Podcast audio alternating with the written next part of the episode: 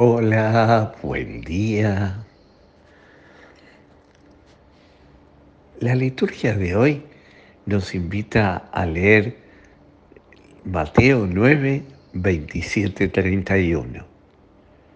Aquellos dos ciegos que lo siguen a Jesús y lo siguen gritándole, Señor, ten, hijo de David, ten compasión de nosotros.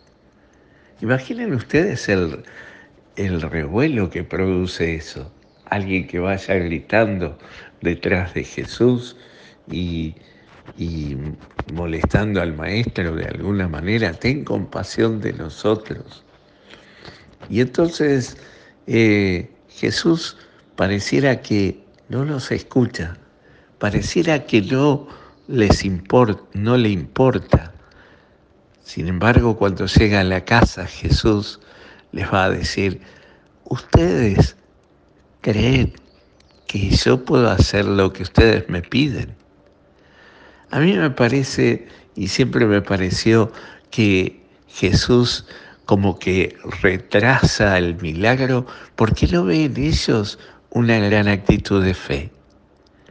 Ve una fe quizás mediocre o ve que todos como ven en Jesús alguien que cura y entonces que pueda hacer el milagrito y, nada más. Ven, ven, desde, su propio, eh, desde su propio egoísmo, no desde la fe, no desde la confianza en Él. Porque muchas veces nuestras actitudes de fe no son actitudes de fe, son actitudes de egoísmo quiero que el Señor haga tal cosa en mi vida. No es porque creo en Él y confío en Él y espero en Él y porque esto me lleva a amarlo más a Él, sino porque eh, lo quiero para mí, me hace falta, me vendría bien ganar el loto, eh, triunfar en tal cosa. Eh, preguntémonos las cosas que le pedimos al Señor si realmente son cegueras y si realmente creemos y confiamos en que Él nos la puede conceder. Porque las cosas fáciles pareciera que las podríamos resolver nosotros y las cosas difíciles el Señor nos pregunta, ¿crees que puedo ayudarte? ¿Crees que lo puedo hacer?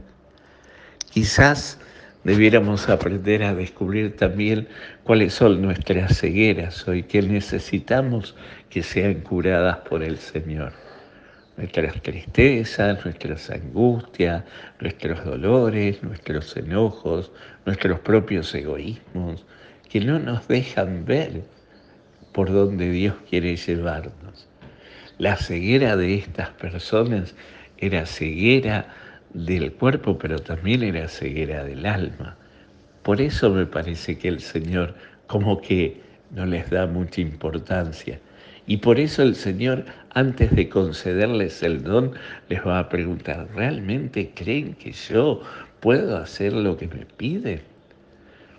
Y entonces cuando ellos reafirman su fe y muestran que son capaces y porque creen en Él, confían en Él, esperan en Él, entonces el Señor concede el don. Y esto también nos puede pasar a nosotros, que el Señor nos pregunte, ¿realmente crees que yo puedo hacer esto? ¿O me lo estás pidiendo porque todo el mundo me pide? ¿O me lo estás pidiendo por tu propio egoísmo, para satisfacer tus necesidades, hacer crecer más tu orgullo? ¿Por qué me lo pedís? ¿Es realmente porque confías en mí? Y si confías en mí, siempre vas a esperar en mí. Si no confías en mí, no, no crees en mí, no confías en mí, nunca vas a esperar. Que el Señor hoy nos enseñe como a los ciegos, que ante tanta ceguera que tenemos en nuestras vidas, por nuestros odios, nuestros pecados, nuestras nuestras cosas que todavía no están en orden, que hoy podamos pedirle al Señor, creer en Él, confiar en Él y poder decirle, sí Señor, creo que tú eres quien me puede sanar de esto. Solo tú me puedes conceder el don de tu misericordia y de tu amor infinito. Que hoy el Señor te conceda un maravilloso día, te llene de su gracia, te dé su paz y te conceda su bendición, Él que es Padre, Hijo y Espíritu Santo. Amén.